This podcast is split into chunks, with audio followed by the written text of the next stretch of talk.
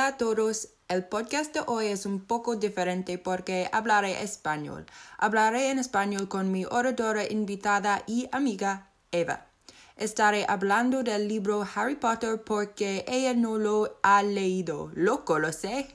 ¿Cuál es el libro que has elegido? El libro se llama Harry Potter. Bien. Es muy interesante y muy conocido. ¿Cuál es la trama principal del libro? Um, es una novela de ficción para niños. Um, el libro trata sobre un niño, Harry, um, que descubre que es un mago. Um, va a una escuela para magos llamada Hogwarts.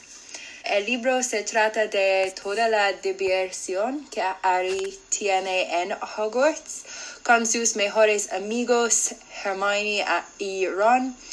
Y también hay un mago malvado llamado Voldemort que causa a todos los problemas. Primero mató a los padres de Harry y ahora está tratando de matar a Harry. And es muy mal. Bien, muy interesante. Eh, ¿Por qué has elegido este libro? Um, elegí este libro porque es mi favorito.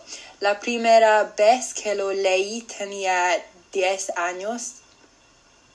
Lo leo de nuevo en verano y todavía me encanta. Muy bien, entonces es un libro de tu infancia. ¿Cuál es tu aspecto favorito sobre el libro? Um, honestamente me encanta la idea de un mundo con magia.